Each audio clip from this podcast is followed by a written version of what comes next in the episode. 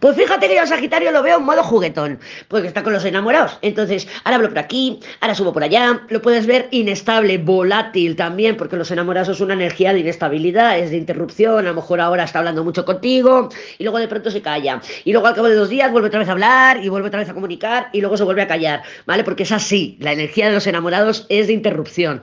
Claro, puede ser también que esté tomando decisiones, que a lo mejor como está tan cerquita el carro, a lo mejor se ha presentado una persona de su pasado o algún tema de su pasado y está valorando si voy o no voy, me quedo, me quedo, no me quedo, me aparto o rompo o lo que sea. Pero sí que con los enamorados puede estar pues tomando esas decisiones.